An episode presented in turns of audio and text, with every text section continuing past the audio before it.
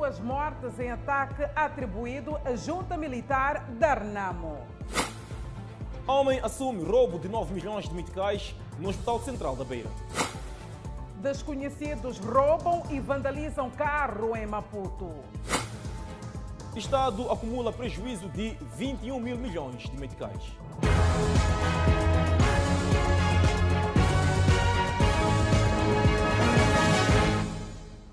Boa noite, estamos em direto e seguramente em simultâneo com as redes sociais e a Rádio Miramar.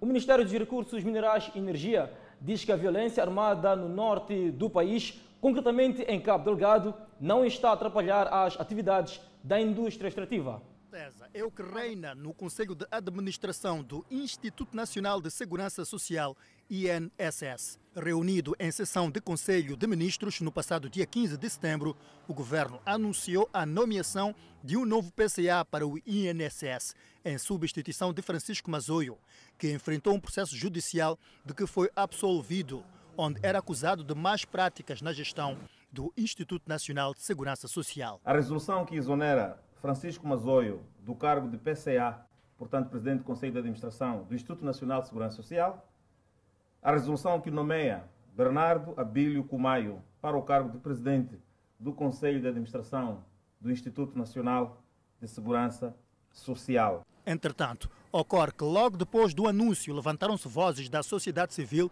que questionaram a idoneidade de Bernardo Cumaio para dirigir uma instituição que lida com fundos públicos, como é o caso do INSS. Pressionado, o governo decidiu suspender a tomada de posse de Bernardo Cumaio. Por acordo tripartido entre o governo, empregadores e sindicato dos trabalhadores, a presidência do Conselho de Administração do Instituto Nacional de Segurança Social, INSS, é indicada de forma rotativa pelos três intervenientes ora mencionados.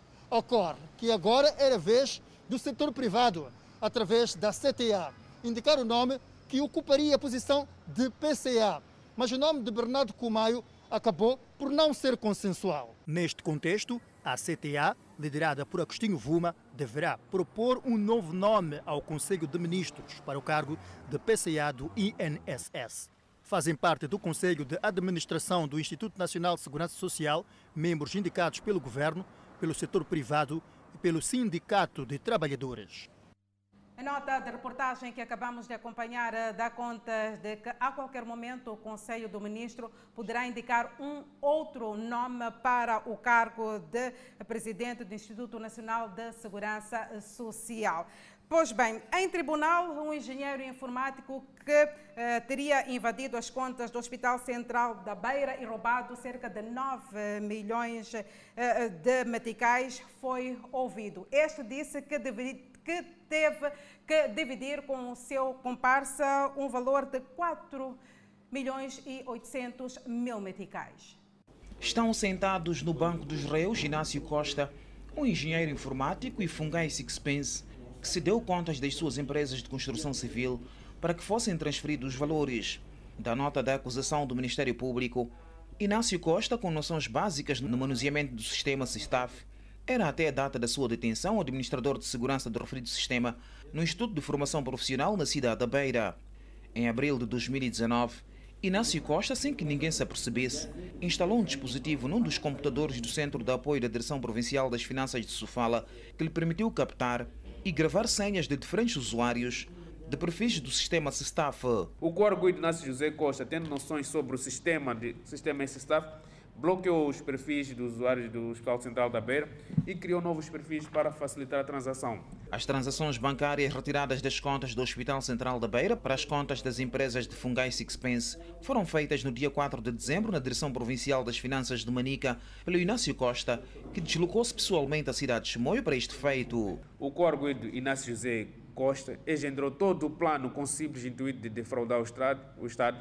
Feitas as transferências, os dois arguídos deslocaram-se à cidade da Beira, onde no dia 5 de dezembro de 2019 levantaram por meio de cheques avulsos aproximadamente 4 milhões e 800 mil meticais. Em sessão de produção de provas, aqui na terceira secção do Tribunal Judicial da capital provincial de Sofala, os dois arguidos confirmaram terem desviado mais de 4 milhões de meticais e terem dividido tais montantes. Não conseguiram levantar Os outros valores tinham sido depositados numa outra instância bancária, tudo porque se aperceberam que alguns funcionários do Hospital Central da Beira teriam sido detidos na sequência dos referidos valores. Inácio Costa afirmou que antes de fazer as transações financeiras, acessou por três vezes as contas do Hospital Central da Beira e viu que havia mais de 45 milhões de meticais. Respondeu ainda que preferiu fazer as transferências dos valores na Direção Provincial das Finanças de Manica por ter constatado que era um local mais seguro onde poderia entrar nas contas do Hospital Central da Beira sem que ninguém o reconhecesse.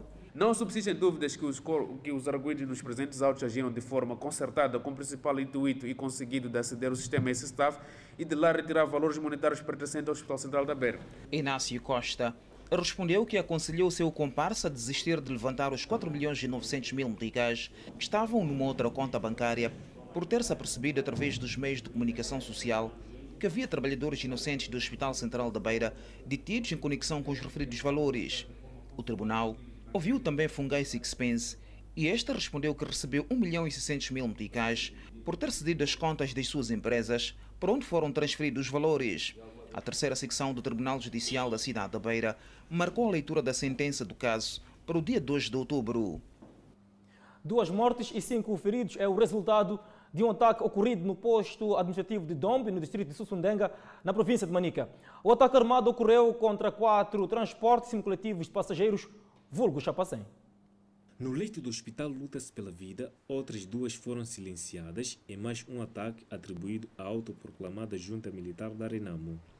Na estrada regional número 260, os homens armados emboscaram quatro transportes semicoletivos de passageiros do ataque ocorrido na noite de domingo no posto administrativo de Dombe, no distrito de Sussunenga. Duas pessoas morreram e outras cinco contraíram ferimentos. Estes foram socorridos ao hospital eh, provincial de Chimoio. Charles José transportava passageiros da cidade de Chimoio para o distrito de Mussurize quando foi atingido. A Polícia da República de Moçambique, em Manica, tranquiliza e assegura que a situação já está controlada. A população continua a circular normalmente naquele canto do país. É, neste momento, estamos a trabalhar com vista a identificar é, e neutralizar os autores para que esses sejam exemplo, é, para, sirvam de exemplo para os outros que ainda se dedicam a esse tipo de vida. Este é o terceiro ataque armado a se registrar na zona centro do país em menos de duas semanas.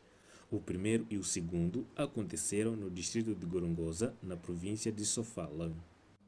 Famílias sem abrigo voltam a ocupar o condomínio do Conselho Municipal no Zimpeto. São casas que deveriam dar lugar à construção do projeto ambicioso de 5 mil casas que até aqui ainda não avançou. Um condomínio antes cobiçado por muitas famílias. Hoje envolvido cerca de três anos após o anúncio da construção de apartamentos numa parceria público-privado, o local está parcialmente abandonado.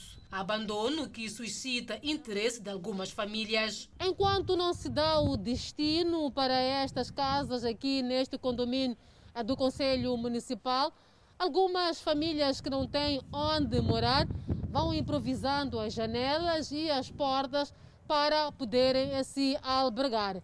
A Bela e esposa sabem que não estão autorizados, mas aproveitam o aparente abandono para se instalar. Naquela hora que eu cheguei aqui, eles me disseram que isso, esses casos aqui não vive ninguém, são casos proibidos.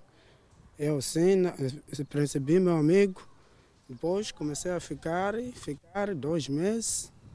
Depois, até agora, estamos a ficar. Com ele estão mais famílias, algumas pioneiras que não chegaram a sair destas casas, mesmo porque o projeto não avançou. Dois cenários no mesmo espaço que não deixam tranquilo quem cá vive. Relatos de assaltos e com refúgio nestas casas são frequentes. Isso aí é verdade, minha chefe. Eu não posso esconder as coisas. Isso aí é verdade. Porque outro não quer ir no mercado trabalhar. Está vendo? Há outro que sarda mesmo, pessoa à noite aqui. Tentamos ouvir, mas sem sucesso, o Conselho Municipal através da variação do património para saber do ponto de situação em relação à reabilitação para a ocupação destas 150 casas. Está detido o entrevistado que viu a matéria viralizar por aparecer nas imagens em pleno consumo de bebidas alcoólicas na praia da Costa do Sol. A detenção não está relacionada ao vídeo, mas pelo facto de alegadamente ter proferido palavras injuriosas e vender bebidas alcoólicas fora da hora estabelecida. Saiu do anonimato quando, a partir da praia da Costa do Sol, deu entrevista a Miramar a consumir bebidas alcoólicas em clara desobediência às normas. Só ver como uma boa, bro. Não sabes que é proibido beber na praia? É, é o quê? É proibido beber na praia. Agora que retomaram as praias, é proibido beber aqui. Na minha conta. O vídeo viralizou, porém, o autor diz que foi surpreendido com tudo isto. Ao olhar pelos factos e pelo cenário, coincidência ou não, este indivíduo está detido aqui na 14ª Esquadra da Polícia, na cidade de Maputo, indiciado de desobediência à polícia. Ao olhar por esta realidade e por este cenário, facto é que o mesmo aproveitou a ocasião para pedir desculpas ao povo moçambicano por ter proferido palavras injuriosas. John Cloud acabou detido por alegadamente manter aberto seu estabelecimento fora da hora recomendável e vender bebidas alcoólicas para consumidores que, segundo a polícia, se aglomeravam. O que aconteceu? A primeiro, o meu estabelecimento fechou, demorou para fechar, mas começou para fechar e matar 19 e 45 terminamos em 20 horas às 10 minutos. Então, a, a minha, com o meu estabelecimento apareceu Mahindra para conseguir a fechar. Tinha a cliente que estava a beber, que estava a beber. Ah, depois me disse, você fecha, ir junto. Difícil mesmo era dissociar a imagem de John Cloud ao vídeo feito na praia. Por isso, pede desculpas e culpa a bebida. Eu passei lá, estava a pensar, já abriu praia, pode levar bebida, pode beber, mas não sabia, é proibido para a conseguir abrir uma garrafa e beber. É isso, está pedindo desculpa, está tá, tá, tá pedindo desculpa com a polícia, tudo do país aqui, com o presidente também. Estou pedindo desculpa. A polícia confirmou a detenção do indiciado. Este indivíduo tem um estabelecimento comercial é, dissimulado, portanto, não só vende produtos de mercearia, mas também vende bebidas alcoólicas. E no lugar em concreto, é, no dia, portanto, que nós fomos para é, interceder sobre um aglomerado que existia à volta do seu estabelecimento de mais de 50 viaturas, teria assim surgido, portanto, contra as autoridades policiais, teria proferido palavras insultuosas e nós o convidamos naturalmente que era para o nosso tribunal policial, daí que resultou efetivamente a sua detenção, por injúrias contra o dado público, mas também por desobediência. Acrescenta que a detenção não tem relação alguma com o vídeo que circulou nas redes sociais. Semana finda, o Comando-Geral da Polícia denunciou situações de retoma de aglomerados para consumo de bebidas alcoólicas. Sobre esta incidência da pandemia viral, que é o novo coronavírus, iremos falar daqui a pouquinho. O ministro dos Recursos Minerais e Energia diz que a violência armada no norte do país, concretamente em Cabo Delgado, não está a atrapalhar as atividades da indústria extrativa e muitos projetos, inclusive, estão a ser normalmente conduzidos. Falar de Cabo Delgado é também falar de recursos naturais. No entanto, a província está a ser palco de violência armada. Guerra que, segundo o Ministério dos Recursos Minerais e Energia, ainda não condiciona o fornecimento de energia e a exploração dos recursos. O fornecimento de, de, de energia elétrica uh, no norte do país, em Cabo Delgado, uh, continua dentro de, de, normalidade. Os projetos que estão em curso continuam, tanto em relação ao gás natural do, do como outros projetos eh, no domínio de eletrificação. Bacela garante que até 2024 Moçambique vai deixar de importar gás doméstico em resultado de produção interna. Se nós eh, eh, reduzirmos as importações, estamos a reduzir a saída de divisas e estamos a maximizar recursos que são nossos, adicionando valor e na adição do valor também há o emprego e há maior segurança na disponibilidade do, do, do, do neste caso de um bem que é o gás da, cozinha. Pascoal Bacela, representou o ministro dos Recursos Minerais e Energia no lançamento da plataforma African Policy Dialogue, onde o Centro para a Democracia e Desenvolvimento disse não haver transparência na exploração dos recursos no país. Transparência é importante, mas daquilo que temos estado a ver é mais uma a opacidade dessa transparência. Portanto, se fazem leis que levam muito tempo a serem aprovadas, enquanto durante esse tempo já estão sendo distribuídas as oportunidades sem é, espaço para todos se beneficiarem. É mesmo por conta dessa falta de transparência na exploração dos recursos que o diretor do Centro para a Democracia e Desenvolvimento acredita que o evidente crescimento do país nos últimos anos não está a aliviar a pobreza. O crescimento que Moçambique registrou nos últimos 15 anos não aliviou a pobreza não aliviou a pobreza justamente porque ele foi, beneficiou aqueles mesmos indivíduos que historicamente vêm se beneficiando. O African Policy Dialogue é uma plataforma que visa promover o princípio de governação inclusiva, entendido como o viés para o debate da ligação entre a indústria extrativa e a economia. O orçamento do Estado sofre impacto negativo devido à queda de receitas internas. O Estado moçambicano perdeu cerca de 21 mil milhões em termos de receitas. Com dependência de receitas internas para o Orçamento Geral do Estado em cerca de 80%, a eclosão do novo coronavírus trouxe perdas significativas, o que obriga o governo a rever a disponibilidade orçamental. A quebra de receitas resulta da restrição de atividades face à pandemia da Covid-19, segundo o ministro da Economia e Finanças, Adriano Maliano. As receitas ainda poderão baixar este ano devido à atual conjuntura. Quando há um, uma queda de receita, há sempre um, uma necessidade de rearranjarmos as prioridades de forma que os grandes objetivos não sejam fortemente afetados, ou seja, aquilo que nós planificamos para a saúde, para a educação, uh, tenha o mínimo de efeitos negativos. Um ponto que não deixou de sublinhar é o aumento do orçamento para a defesa, de modo a fazer face à guerra no Teatro Operacional Norte. Não há dúvidas que nós temos ainda muita dificuldade de reorientar as despesas para a guerra, porque já os poucos recursos que nós estamos a dar para áreas sociais não chegam. E temos que inventar, que é o termo, mais recursos para, uh, para, para a guerra, de facto isso é muito bom. A olhar pelo cenário descrito pelo Executivo do Pelouro de Economia e Finanças, a Comissão de Plano de Orçamento da Assembleia da República não se fez derrogado.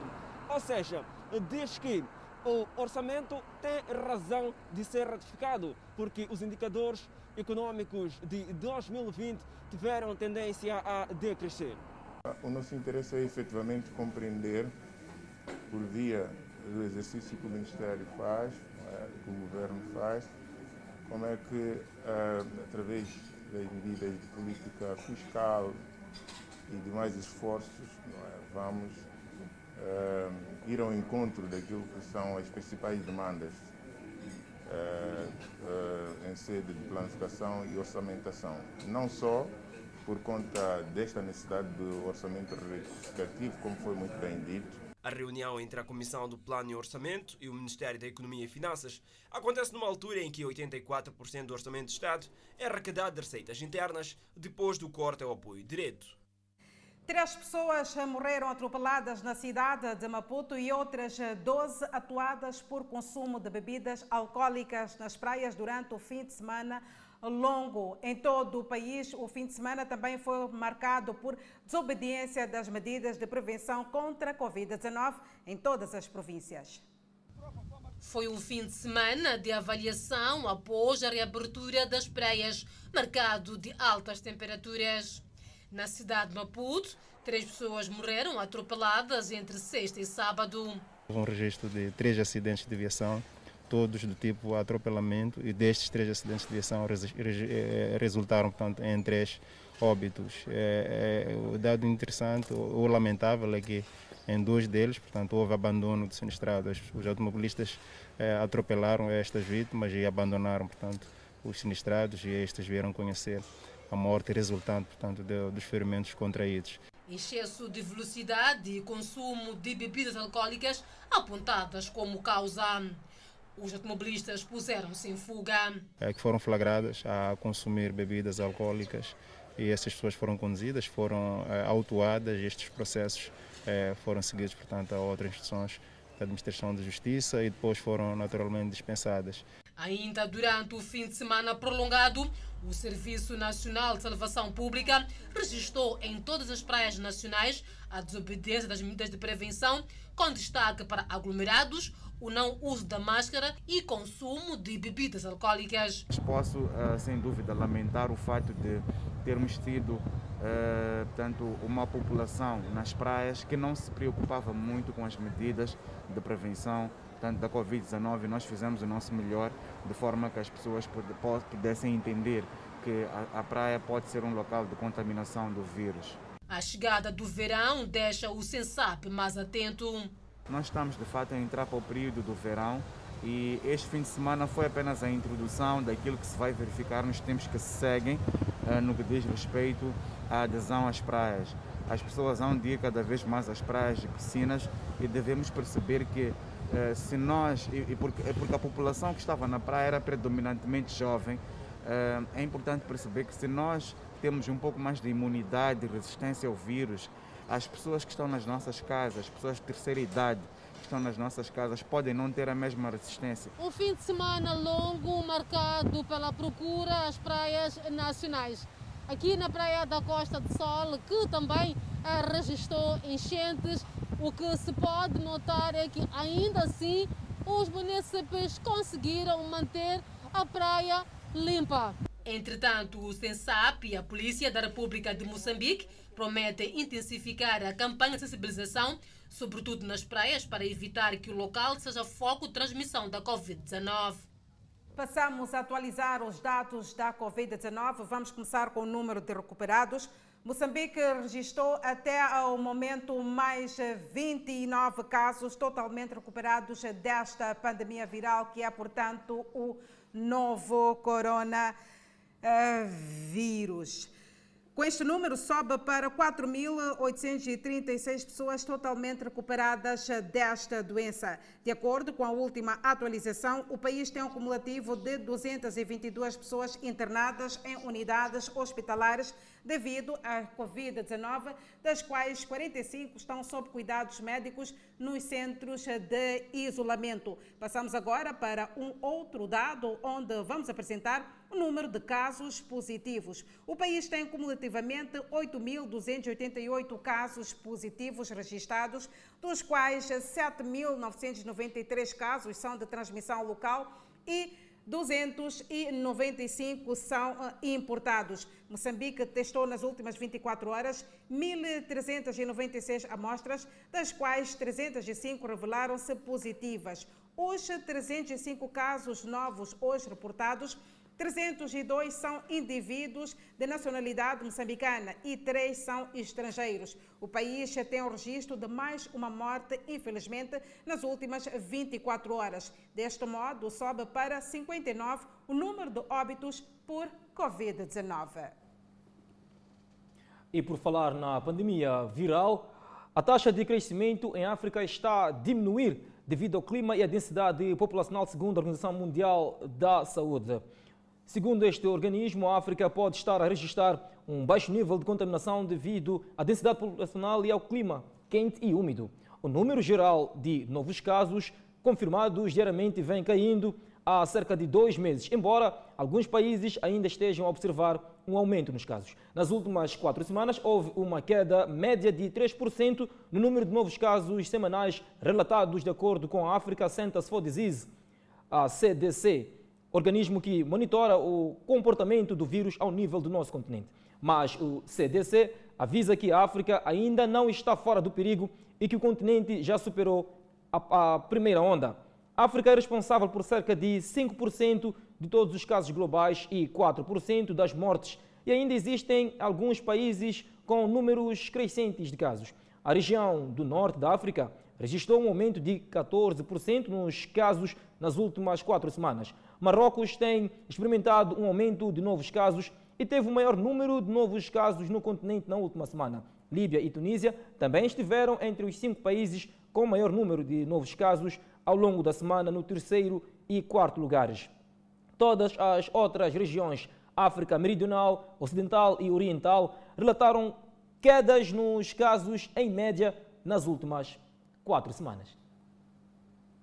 E seguindo com outras informações, os artesãos que produzem obras e vendem na feira de artesanato, flores e gastronomia de Maputo estão a registrar mínimos movimentos de clientes com a retoma gradual das atividades e têm esperança com a reabertura das fronteiras. Artesãos viram suas obras sem compradores nos primeiros meses da crise do coronavírus. Com a retoma gradual das atividades, um e outro apreciador das obras de artesanato acede à Feira de Artesanato, Flores e Gastronomia de Maputo. A gente só depende mesmo de turistas de fora, poder estar aqui vir nos visitar. Porque quando as pessoas que aparecem são pessoas mesmo do local daqui, de vez em quando que aparece, às vezes levam uma coisa na outra. Os potenciais clientes são turistas. Muita esperança para estes artesãos com a notícia do abrandamento de restrições na fronteira com a África do Sul. Tem aparecido alguns nacionais, mas os estrangeiros, talvez com a expectativa da abertura de fronteira da África do Sul no dia 1, é que talvez há de melhorar alguma coisa. Como o governo decide que o governo sul-africano, não é? Como decide que ia reabrir as fronteiras, talvez eh, a partir do dia 1 vamos receber turistas. O artesão Agostinho Mac ficou em casa há alguns meses e regressou à Feima há uma semana. Nos primeiros meses do estado de emergência, não dava para vender nada, acabei mesmo ficando em casa, mas agora com esse alívio de, de algumas medidas decidi voltar, então acho que vai dar para melhorar alguma coisa. Nchuva, dama, xadrez e outros jogos criativos são a diversão dos artesãos que aqui fazem tempo à espera de melhores dias. Só estamos aqui a jogar dama, como para também passar o tempo, não é? Os artesãos dizem que fazem escalas diárias de venda para minimizar a disputa de pouca clientela que os procura. Pesquisadores indicam que Moçambique vai ter dificuldades em inverter a tendência da dívida elevada, que este ano deverá ultrapassar os 100% no produto interno bruto, dependendo da evolução do gás. De acordo com a Moody's, agência de notação financeira, o governo trabalhará para garantir um programa do FMI. Embora este provavelmente seja um processo demorado, isto fornecerá mais incentivos para que o governo se mantenha em dia com os pagamentos da dívida. A perspectiva estável também assume que o acesso do governo ao financiamento permanecerá altamente restrito, mas não se deteriorará ainda mais. Especialistas falam de algumas vantagens no que concerne ao pagamento das dívidas. Com a efetivação ou a implementação do, do processamento de gás na bacia do Rovuma, o nosso país vai poder obter eh, mais valias, o nosso país poderá obter mais divisas e estas divisas, estas mais-valias que o nosso país eh, deverá ter ou, ou, poderá conseguir estes ganhos, eh, irão melhorar aquilo que é o crescimento da nossa balança de pagamento, não só, também poderá acelerar o pagamento das dívidas, das dívidas que o nosso país tem, porque a nossa economia depende efetivamente dos recursos naturais e esses recursos naturais constituem mais-valias para o nosso país. A troca de obrigações aprovada alivia ligeiramente as pressões de liquidez do governo de Moçambique, reduzindo os pagamentos da dívida em comparação com as obrigações originais. Não há visibilidade nesta fase sobre uma potencial reestruturação das dívidas de Moçambique para além do título de 2023. Sob o novo título, o governo vai pagar quase 40 milhões aos detentores de títulos em 2019, 0,3% do PIB, e pagamentos de 5% de 2020 a 2023, que está abaixo da cota de 10,5% do título existente. A Moody's estima que isso reduzirá a conta de juros do governo em cerca de 0,2% do PIB durante este período. No entanto, o serviço do novo título continuará desafiador, dado ao acesso restrito do governo ao financiamento, especialmente em moeda estrangeira.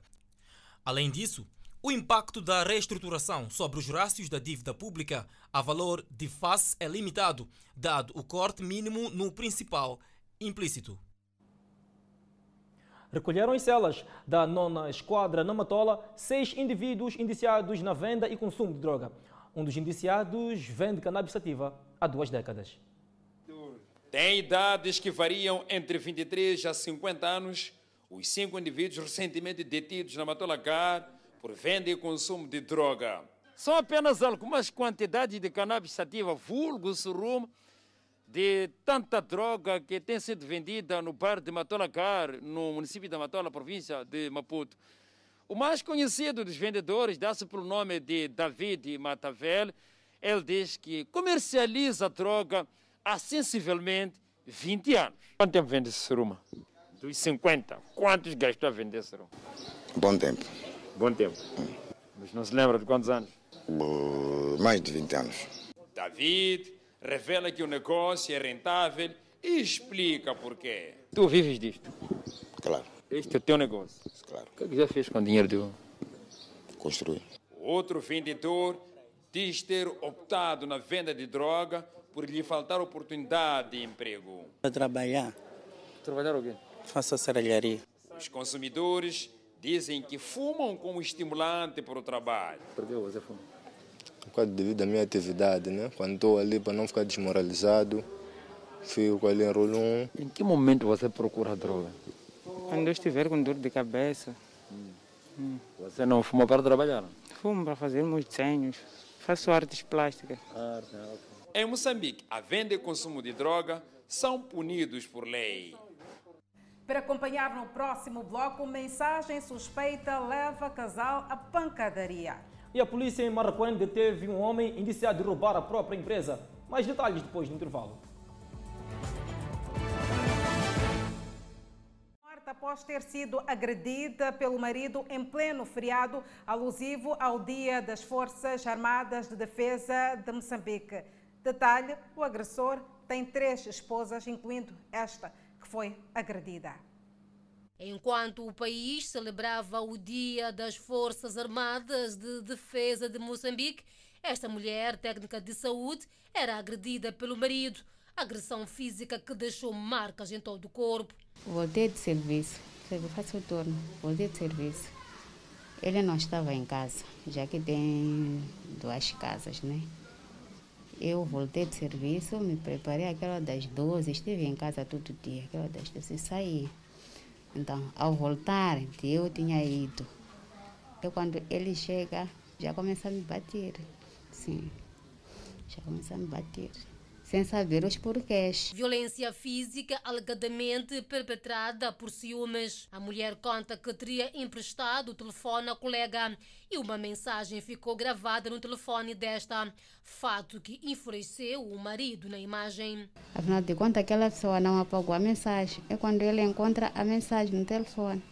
Em vez de chegar em casa e me perguntar sobre a mensagem, ele só me bate. Segundo a vítima, o casamento era marcado com juras de amor, até o marido decidir casar pela segunda vez. E a partir daí, ela conta que sofria violência psicológica, mas depois disso, o marido começou a violentá-la fisicamente, que terminou com esta situação que deixou marcas profundas no corpo da mulher. Primeira vez que me bateu foi a esposa, porque tem duas esposas. Então, há uma outra esposa que veio me encontrar, só como temos casas diferentes. Essa segunda esposa, ele veio, me bateu. Ele não estava, estava, estava a trabalhar em, em Pose. Tá me agrediu, me bateu. Meti a queixa, mas depois anulei. A violência aconteceu no distrito de Manhissa, na casa da vítima, por sinal a primeira esposa. Um crime acompanhado pelos filhos. A família está indignada com a situação. E o que me deixa mais triste é porque mãe é mãe, tem que cuidar dos filhos, para além de cuidar dos filhos, tem que cuidar dos outros irmãos que estão doentes. Ela é servidora pública. Em contacto telefônico, o acusado confirma a agressão física, mas justifica que a mensagem enviada ao telefone não era da colega da esposa, mas sim do suposto amante desta, um vizinho. O caso já foi notificado à polícia no distrito da Manhissa. O casal está junto há 12 anos e tem cinco filhos. Caso demasiado complicado. A Polícia da República de Moçambique, em Marraquém, deteve um cidadão que teria arrombado a empresa onde trabalha. O suspeito já teve outras passagens pelo comando distrital de Marraquém. Não é a primeira vez que Ernesto Moian é detido pela polícia de Marraquém. Há sensivelmente seis meses, Moian foi igualmente algemado depois de supostamente raptar seu próprio filho menor para entregá-lo à sua namorada. Eu liguei para a mãe para mandar filho vir onde que estou. Ele mandou o filho para onde que estou, estava sentado. Depois levou o filho, foi. Foi deixar numa coisa da minha, da minha, minha boia lá. A segunda vez, teria sido surpreendido a furtar bens num estabelecimento comercial. Desta vez, Ernesto Moian arrombou a ferragem onde ele trabalhava, driblou o guarda e furtou vários bens pertencentes ao seu patrão. A cena deu-se na zona de Nhongonhon. Ali é uma ferragem que tem guarda, ali não se trancava, só tinha cadeado que metia o som. Eu chegou, abriu aquele cadeado. Entre os bens ora apreendidos pela polícia, destacam-se painel solar, andaimes e tintas. Os bens foram furtados por encomenda. E vender onde? Em casa do senhor Guambe. Hum, então já havia combinado com ele, ele que te mandou roubar, como é que... Ele disse que é para eu levar aquelas coisas, para ele usar em casa dele, porque ele faz tribo ali naquela, no meu patrão. Porque esta não foi a primeira vez que a empresa sofre e por haver indícios da participação de Moiane em outros crimes, a polícia trabalha com vista à recuperação dos bens ora furtados. Residentes do bairro Moatala, na cidade de Nampula, dizem estar a viver momentos difíceis por conta da onda de criminalidade que se instalou na zona. Danissa, no domingo, um suposto gatuno foi linchado depois de ter sido supostamente surpreendido a roubar numa casa. Era um grupo extenso de indivíduos que, no último fim de semana, invadiu três residências de acordo com os moradores das unidades comunais de Minicani e Micolene, no bairro de Matala. Consta que este jovem fazia parte do grupo, mas a sorte não foi a mesma dos outros que conseguiram escapulir-se, tendo este sido surpreendido na posse deste material e espancado até a morte, supostamente por populares. Ele foi cruzado com essas coisas, então por isso ele foi, foi morto. Só que isso não é, isso não é bom, porque um ladrão também não, não tem direito à morte porque tem justiça, como aqueles que estão ali, porque derramamento não é, não é certo, é errado. Uma das casas invadidas no último domingo é esta residência que é localizada a algures da unidade comunal de Micolene. Aqui, os amigos do alheio invadiram a residência por onde, eh, para além de roubar, espancaram os proprietários brutalmente. Esta é parte dos instrumentos usados pelos malfeitores no momento da agressão dos proprietários da residência. Eu estava na casa de banho, então, quando saí da casa de banho, vi ali entrar 10 catunos contra a minha esposa. Dali é quando eu quis vir em frente deles, quando lançaram katana contra mim. A esposa acrescenta que foi graças à rápida intervenção dos vizinhos que o pior não aconteceu. Porque não era estar lá muito noite, não. Antes de sair lá, meu marido na casa de banho, aparecem uns catunos, cerca de 10 pessoas. Uma pessoa estava contra mim, levou-me telefone, outra pessoa entrou aqui dentro, outra pessoa ficou com meu marido aí com katana. As lideranças locais que descrevem o cenário vivido nos últimos dias como sendo assustador contaram-nos que por inúmeras vezes procuraram ajuda das autoridades, mas sem sucesso. Era um grupo mesmo maior, 10. Sim. Lá entraram cinco dentro da casa. Sim. A marginalidade aqui existe. Eu já fui no posto policial para pedir socorro. Primeiro por semana, haver patrulha três vezes por semana. Mas até agora não me deram a resposta. Ainda no último domingo, um outro cidadão foi linchado a alguras do bairro de Carropeia, na cidade de Nampula. Moradores do bairro Maguanine A, na cidade de Maputo, acordaram assustados a horas por conta da presença de uma viatura que foi vandalizada. Estes supõem ainda que a mesma tenha sido roubada a algures na cidade de Maputo. É neste estado que ficou a viatura supostamente roubada e vandalizada. Os criminosos retiraram os quatro pneus, bateria e outros acessórios, incluindo roupa e alguns documentos da vítima que foram abandonados pelo caminho. Segundo testemunhas, o crime aconteceu à madrugada deste domingo. É assim, eu ouvi o barulho de, de uma buzina. Então eu acordei, espreitei da janela, abri a cortina, espreitei. Quando eu espreitei, eu só vi uma luz assim, acender. O carro estava, já estava estacionado aqui. Espreitei, não vi ninguém. E voltei a dormir. Foi longe de pensar que é um carro roubado, né? O fato causou admiração entre os moradores. Só que acordei, apanhei meus vizinhos estão aqui a dizer que esse carro foi abandonado aqui mesmo. Então não sabemos de quem é carro, porque não é dessa zona até. Sim, então nós ficamos admirados, por isso que tentamos ligar para a chefe de quarteirão, chegaram aqui. Não se sabe de onde os criminosos teriam roubado a viatura, muito menos o paradeiro do proprietário. Segundo testemunhas no local, os criminosos teriam se aproveitado da escuridão da noite para poder lograr os seus intentos. Contam ainda que usaram como material para poder remover os pneus os blocos que encontraram na casa vizinha. Então, como estrutura do quarteirão, eu vim para aqui. Então, vim ver o carro. Presumimos que o carro seja. Eu acho mesmo que é um carro que foi roubado. Tiraram bateria, tiraram aparelhagem, tiraram os pneus, os quatro pneus. Quero acreditar que tinha jantas especiais. Acho que é por isso que vandalizaram. A viatura foi rebocada pela polícia para a esquadra mais próxima. Segundo os moradores, esta é a primeira vez que encontram uma viatura vandalizada e abandonada no bairro.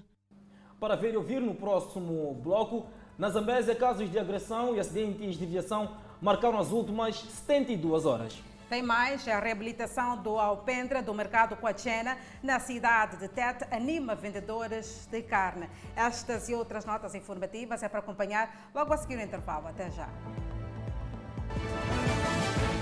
O Hospital Central de Calimane, no último final de semana, atendeu mais de 300 pacientes, na sua maioria vítimas de acidentes de aviação. As vítimas, na sua maioria, foram de acidentes de viação, cujas causas principais foram despiste e capotamento. Nas últimas 72 horas, o Hospital Central de Climane recebeu cerca de 300 pacientes com várias patologias, na sua maioria vítimas de acidente de viação. No entanto, neste estabelecimento em que nos encontramos, estão aqui alguns pacientes que estão a receber ainda cuidados médicos. Caí no buraco, ali no buraco existia pau. Quando caí, se bati aqui assim, sofreu aqui assim. O Hospital Central de Climane diz que a maior parte dos envolvidos nos acidentes foram jovens. Em relação à violação sexual, o destaque pela negativa foi de uma anciã de mais de 50 anos de idade que, para além de violarem-na, os cidadãos teriam desferido fortes golpes contra a cidadã que acabou sendo internada no Hospital Central de Climane e neste momento recebe cuidados médicos. Bem, no, Mo- no Mogolda tivemos o registro de entrada de uma anciã de mais ou menos 50 anos de idade. Foi vítima de violência sexual por indivíduos eh, desconhecidos.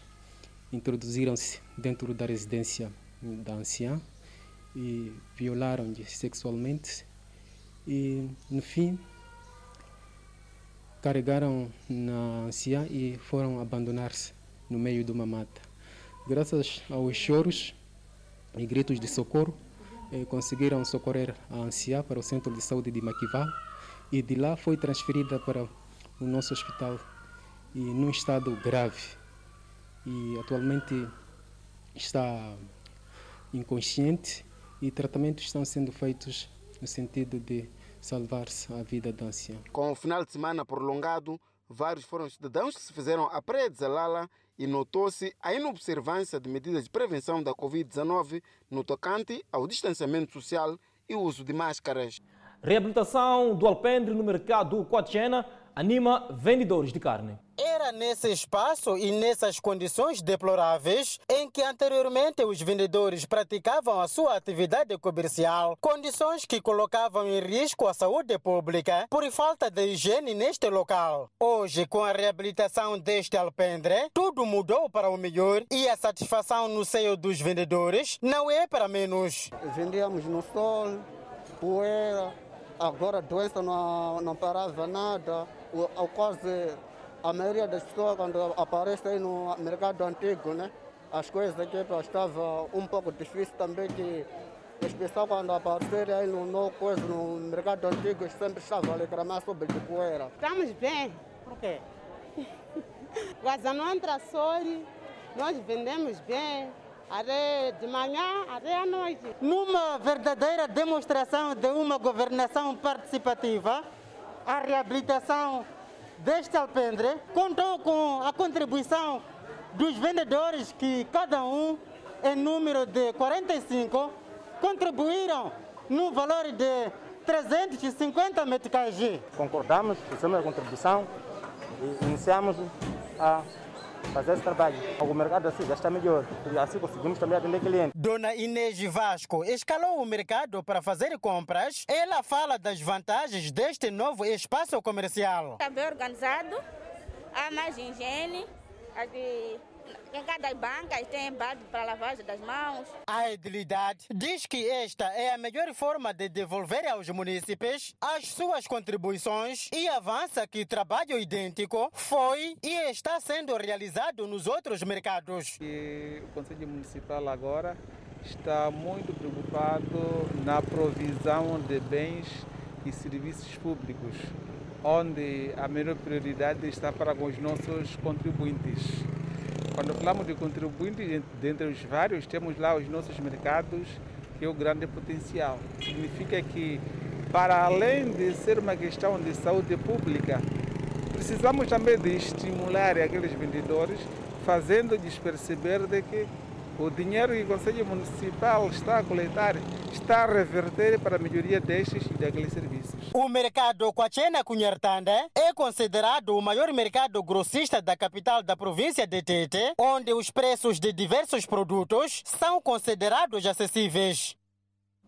Incumprimento das ações de medidas de prevenção da Covid-19 está a preocupar as autoridades na província de Sofala.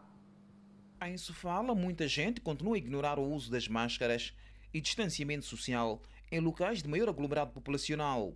Face a este cenário, o diretor-geral do Instituto Nacional de Saúde Pública teme que nos próximos dias os casos positivos possam crescer nesta parcela do país. Neste momento temos apenas 24 casos ativos de, de Covid-19 aqui na província de Sofala. Queremos que uh, a transmissão da Covid-19 na cidade da Beira uh, possa incrementar ao longo das próximas semanas, principalmente ao associado ao, ao mau cumprimento das normas de prevenção. As autoridades pretendem nas próximas duas semanas fortalecer o sistema de vigilância com o intuito de detectar de forma precoce o possível aumento de casos de infecções na província. Neste momento, decorrem na cidade da Beira obras de construção de um laboratório da saúde pública para atender às atividades do sistema da saúde, no que tange o aumento da capacidade de testagem da Covid-19 neste ponto do país. A montagem deste laboratório irá incrementar a capacidade de diagnóstico para a província de Sofala, irá permitir também a cobertura uh, de uma parte da província de, de, Manica e então a partir daí eh, estaremos mais preparados para, para lidar com os desafios da área de, de diagnóstico. O diretor-geral do Instituto Nacional de Saúde Pública assegurou que o inquérito epidemiológico que arrancou semana passada na cidade da Beira decorre sem sobressaltos. Uh, neste momento, quase uh, todo o componente que diz respeito à, à testagem dos grupos profissionais está terminado, resta apenas uma parte da testagem com, com os transportadores e, no geral, uh, o, cerca de dois terços do trabalho do inquérito está completo, faltando aproximadamente um terço. Até o dia 12 de outubro, serão tornados públicos os resultados preliminares do inquérito serepidemiológico que decorre na cidade da Beira. Ao longo da próxima reportagem, poderá ter acesso ao nosso QR Code, através do qual pode acessar o nosso YouTube. Seguindo com mais informações. Arranca em Nampula a campanha de tratamento massivo de doenças tropicais. A campanha lançada esta segunda-feira no distrito de Mecuburi visa tratar três doenças negligenciadas, nomeadamente xistosomíase ou bilharziose, parasitoses intestinais ou lombrigas e filaríase linfática ou então elefantíase. Não se tratando de uma campanha de vacinação e porque acontece no momento em que o país debate-se com a pandemia da Covid-19, a distribuição de medicamentos à população será feita de casa em casa. O nosso objetivo é de reduzir essas doenças, ou aliás, a prevalência dessas doenças até mais ou menos 1%, embaixo de 1% de elefantíase e de mais ou menos 10% de parasitose intestinal e de 20% para xistosomiase ou aquilo que nós chamamos de bilharziose. A campanha lançada esta segunda-feira vai abranger toda a província e terá como grupo-alvo menores de idade dos 0 aos 5 anos e 5 aos 14 anos de idade. Mecuburi é um dos distritos da província de Nampula com índices muito elevados das doenças tropicais e negligenciadas pelas comunidades. Esta campanha vai decorrer a partir de hoje, dia 28, e seguirá até o próximo dia 2 de outubro. O governador de Nampula, Manuel Rodrigues, que dirigiu a cerimônia, chamou a atenção à população para a necessidade de participação na campanha. Queremos exortar a todos os potenciais mais de 4 milhões de indivíduos com idade ou superior, igual ou superior a 5 anos, para que possam se tratar da elefantíase e também da parasitose intestinais e mais de mil, 1 milhão e 400 crianças na nossa província, igualmente no intervalo de 5 a 14 anos, tenham que se tratar contra a bilharziose. O lançamento da campanha de tratamento massivo de doenças tropicais negligenciadas pelas comunidades foi antecedido de uma feira de saúde. Para acompanhar já no próximo bloco, prevalece a troca de acusações entre a China e os Estados Unidos da América por conta do aplicativo TikTok. E por falar nos Estados Unidos, o secretário do Estado daquele país visita a Grécia, a atualidade internacional, e nós voltamos em instantes. Covid-19, a África do Sul tem maior número registrado de casos totais e mortes relatadas no continente africano. De acordo com a Organização Mundial da Saúde, a política atual do país de testar apenas aqueles que apresentam sintomas torna difícil a interpretação completa dos números de casos. A África do Sul tem o maior número registrado de casos cumulativos e mortes relatadas em África e está nos oito países mais afetados no mundo. O país tem registrados 669.498 casos e 16.376 mortes devido à pandemia viral. Os números diários relatados e os internamentos hospitalares vêm caindo há quase dois meses, mas o número de mortes não está a cair na mesma medida. Isso pode ser explicado pelo lapso de tempo entre o paciente ser infectado e ficar gravemente doente ao ponto de morrer. Mas uma mudança na política de testes na África do Sul também poderia ter afetado o número de novos casos. National Travel and Trade a política atual do país de testar apenas aqueles que apresentem sintomas torna difícil a interpretação completa dos números de casos, diz a Organização Mundial da Saúde. O Instituto Nacional de Doenças Transmissíveis da África do Sul afirma que as mudanças no acesso aos testes também podem ter contribuído para mudanças no número de casos confirmados. Um estudo do Conselho de Pesquisa Médica da África do Sul indica que o número de pessoas que morreram do vírus pode ser muito maior do que o relatado. Ele indica que o excesso de mortes, que é a diferença entre as mortes num determinado período e a média histórica, aumentou em 17 mil, um aumento de 59% em comparação com os anos anteriores. As taxas de infecção e mortalidade em muitos países africanos revelaram-se muito mais baixas do que foi inicialmente temido. Neste país, vê-se municípios populosos, espaços de lavagem comuns e a impossibilidade de distanciamento social em comunidades onde famílias numerosas costumam a dividir um único cômodo. Por vários meses, especialistas de saúde e políticos vêm alertando que as condições de vida em comunidades urbanas populosas na África do Sul e noutros países podem contribuir para uma rápida disseminação do novo coronavírus. A China e os Estados Unidos da América voltam a trocar acusações por conta do aplicativo TikTok. A China diz que os Estados Unidos está a suprimir esta plataforma e também outras empresas. Os comentários do porta-voz foram feitos depois que um juiz federal dos Estados Unidos decidiu suspender a proibição do governo Trump do popular aplicativo de compartilhamento de vídeo TikTok poucas horas antes da polêmica da proibição entrar em vigor. Após uma audiência por telefone no início do dia, um juiz do Tribunal Distrital dos Estados Unidos da América para o Distrito de Colômbia bloqueou temporariamente a ação do governo dos Estados Unidos, o que impediria novos downloads do aplicativo e atualizações do software para usuários existentes. A controladora chinesa da TikTok, ByteDance, já havia entrado com pedido de eliminar contra a ação do governo dos Estados Unidos da América. A decisão do juiz federal significa que a empresa de tecnologia, com sede em Los Angeles, pode agora operar sem interrupção, pelo menos até uma audiência completa no tribunal. E ainda fora de portas, o secretário de Estado dos Estados Unidos da América, Mike Pompeo, manteve conversações com seu homólogo grego esta segunda-feira, em meio a tensões entre os aliados da NATO, Grécia e Turquia.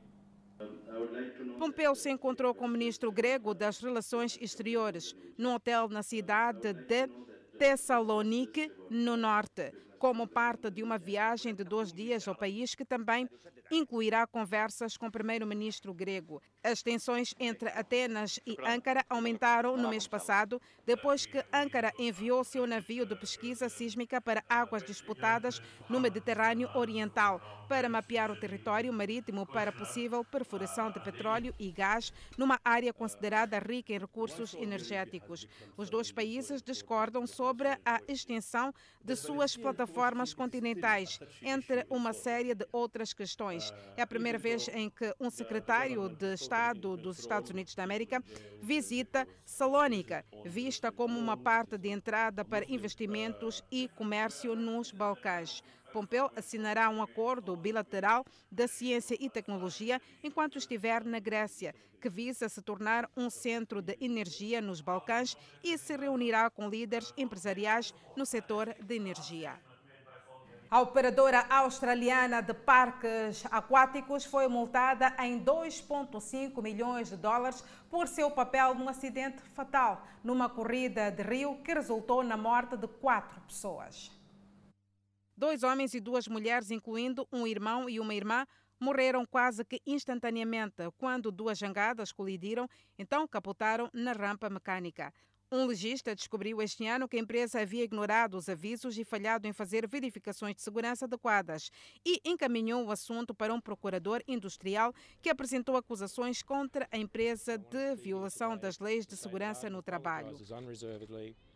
É chegada a altura de acompanhar a previsão do estado do tempo para as principais cidades capitais.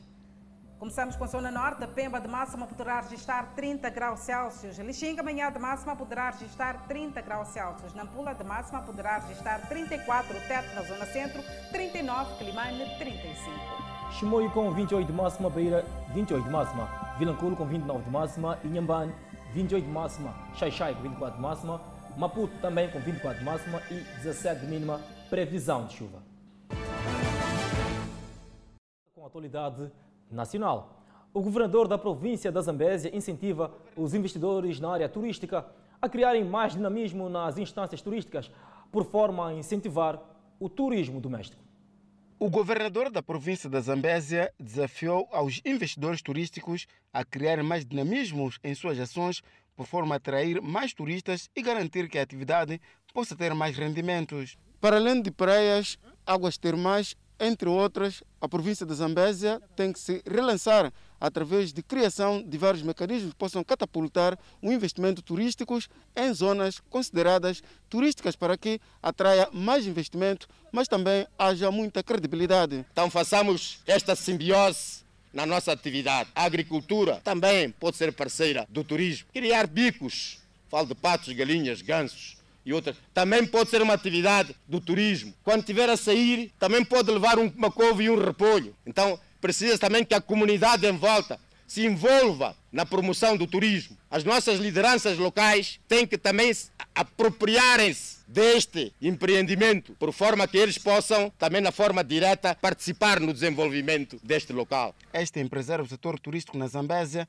entende que os empresários não só devem estar virados a situações ligadas à restauração, mas em atividades que possam dinamizar a atração turística na província de Zambésia e que possam envolver as comunidades locais. Hotel escola, onde poderá ter uh, todos os outros condicionalismos, onde os outros operadores poderão ir lá aprender e trocar experiência. É uma das, das apostas que a associação tem para o desenvolvimento do turismo. Queremos, por exemplo, ter uma parcela no Gurue, não é? Onde podemos, como associação, se calhar em parceria com outros investidores, sabemos que um dos problemas maiores é, é dinheiro, não é? Nós, entanto que a associação não temos, mas queremos ter um espaço, queremos ter um doate e chamar investidores. Venham ver os nossos recursos, vamos junto transformar esse recurso. Na Zambésia, as atividades referentes ao Dia Internacional do Turismo tiveram lugar no Distrito de Nicoadala. É o ponto final eh, da presente edição do Fala Moçambique, neste dia muito importante para a televisão Miramar, mas também para os telespectadores por conta desta estreia das aventuras de Poliana.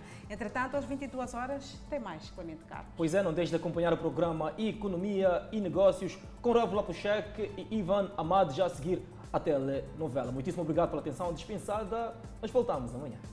Boa noite.